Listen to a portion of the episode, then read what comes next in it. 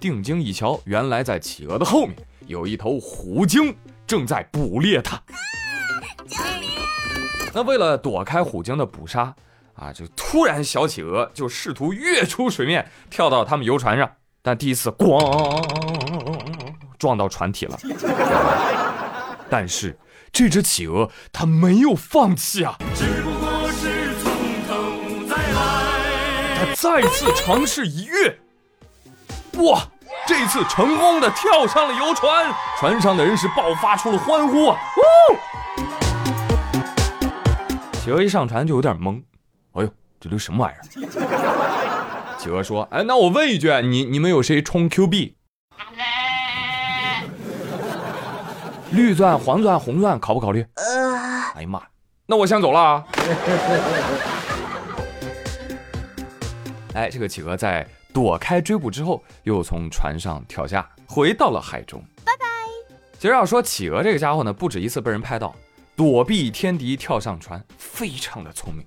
来，大家转发这只企鹅，你考研四六级找工作，那就能成功上岸。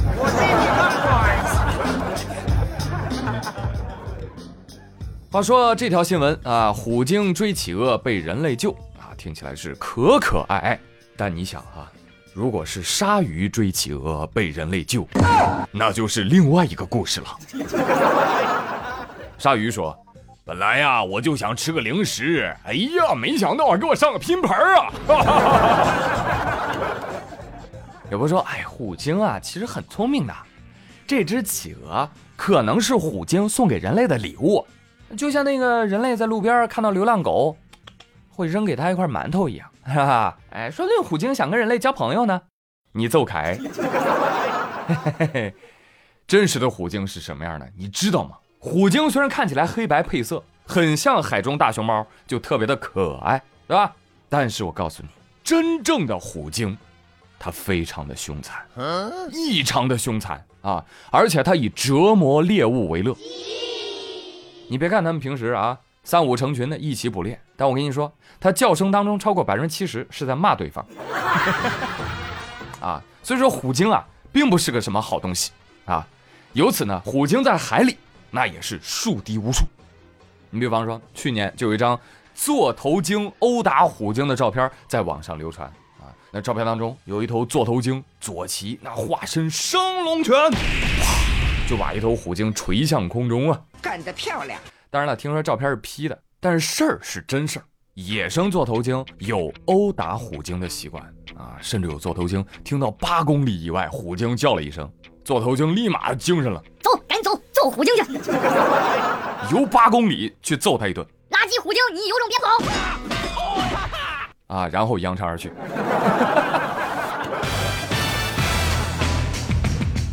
后来呢，有科普达人解释说，说因为这个座头鲸的幼崽啊，经常被虎鲸攻击，所以座头鲸一听到虎鲸的捕猎声音就会赶过去。结果到了现场发现，哟，不是俺们座头鲸家的幼崽啊！但是他们本着来都来了的精神啊，就顺便打了一顿。这个就很像人类社会当中，呃，父母是绝对不会容忍这个家附近有人贩子出没一样。那这做头鲸肯定也不愿意看到产房门口呀，老有想吃自家孩子的虎鲸就搁那儿瞎晃悠，对吧？那肯定见一次打一次，非常的解气。但是呢，生活当中恃强凌弱的虎鲸啊，哎，也真是不少。有人管没有管？前几天上海有网友爆料说啊，双目失明的刘阿姨，自从一九年免费申请到了导盲犬查德之后啊，查德为她的生活带来了极大的便利。但是谁成想呢？查泽的到来也给刘阿姨带来了很多的麻烦。嗯，最重要的就是什么？导盲犬定点排便的问题啊！小区里面定了四个点儿，专门给导盲犬撒尿用的啊。但是居民一看到刘阿姨带着导盲犬，就会对查德恶语相向。呃，这阿姨说导盲犬又特别的敏感，老是被骂呀，他就不敢排便啊，就一直憋着，或者减少喝水进食。还有的居民呢，打电话上网啊，屡次投诉，就说不准导盲犬在小区里面排便啊，四个排便点都不行，都被投诉。那投诉原因是什么呀？哎，有一新闻说，说是居民表示啊，你这个导盲犬啊，在地上排尿，这个就会流到地下去，这不影响我们饮用水吗？嗯，所以他们要求盲人在导盲犬每次排尿之后带水下来冲洗，然后居委会呢多次介入调解无果啊，只能让刘阿姨带着导盲犬到小区外边去排便去。那行吧，阿姨就去外面了。结果监控拍到了刘阿姨带犬外出排便的时候不慎摔倒。知情人士表示，刘阿姨已经不是第一次在路边摔倒了，就天天老这么带狗出去撒尿，对于一个盲人来说，确实也构成了负担。那我一开始看到这个新闻的时候，我真的，我真的有被气到，你知道吧？啊，气到性转，我跟你讲，气死了！这当真是弱者怯懦，却挥刀向更弱者吗？有网友就说了，哼，那换一个肌肉壮汉带着条枣，怕是在你头上拉屎，你也不敢吭声吧？哎，我觉得说的有道理啊。我不懂就问，是吧？我想问一下，你们小区就这一条狗吗？其他人养的狗狗在哪儿便便呢？哦，难不成你们小区的狗都是不拉不尿的貔貅啊？所以对于这个新闻，我一开始十分的不理解。而本着事出反常必有妖的精神，我又多方查找第一手的新闻，结果发现，啊，原来是这个小区内啊，这绿化是有台阶的啊，而且灌木比较高，导盲犬呢会将其视为障碍物，所以是不会带主人走过去的，所以它就没有办法在那个绿化丛中尿尿，别的狗就可以，导盲犬就不行，所以它只能选在路边来解决。但是这个小区又是个老旧小区，楼间距很小，道路呢又很窄，所以长期在道路路边撒尿，这居民一走过去就是尿骚味儿。你看矛盾的根源被我发现。但是要说这投诉理由，说狗狗在地上尿尿污染水源，这真是吓到我了，是吧？都二零二一年了，你们还喝地表水呢？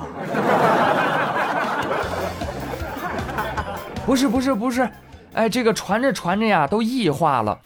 啊，社区工作者说，嗯，主要是居民嫌啊，这撒尿的地点啊，离这个小区的水泵房比较近，这一联想起来呢，就觉得恶心。哈哈哈哈哎呀，这个理由可真是充分的。还有人指出，哎，你为啥不让狗在家里尿完再出门啊？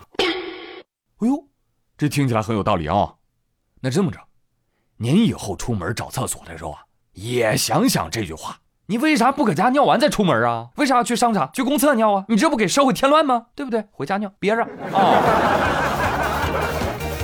而从专业的角度来看，如果让工作犬养成在室内排便的习惯，他们有可能会误解，因为工作犬会经常出入一些公共场所，它一旦到了商场啊、写字楼这样的地方，他认为到了室内也可以排便，所以容易造成混淆。哦，你知道吧？所以所以就隔行如隔山，不懂啊，不懂就容易用自己的那个角度去揣测，你知道吧？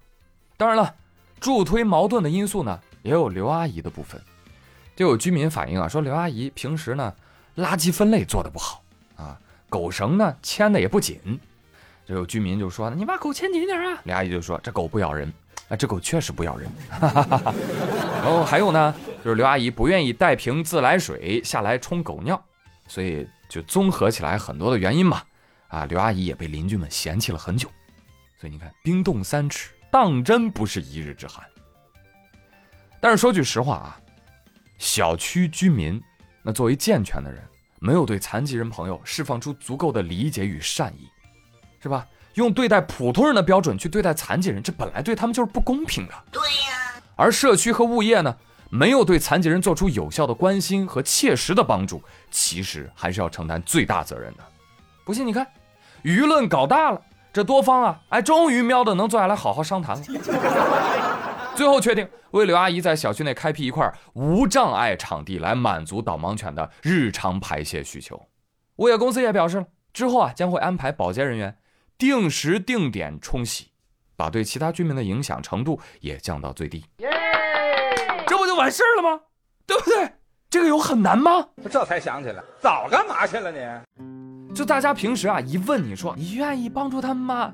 愿意。真遇到困难的时候怎么关爱呢？不知道。那你帮忙想想办法呀，太麻烦。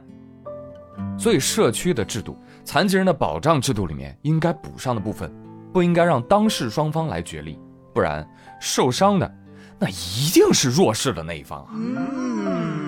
未来简史当中呢有一句话啊分享给大家啊，就是人类要合作就不能只有问题，而是需要有坚定的答案。我们的世界和社会运行呢，并不是一场你死我活的零和游戏。那你说，大家都好不容易进化出了大脑，是吧？是不是可以多用一用啊？想一想双赢的办法。毕竟普通人也可能会有上上智。那么好不容易进化出来的共情，可不可以多用一用，多做一做暖心的举动？毕竟残疾人的生存空间不应该被挤压到下下层。